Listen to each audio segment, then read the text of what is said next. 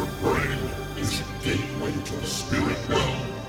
When tapped, we engage with these entities, and our lives are never the same.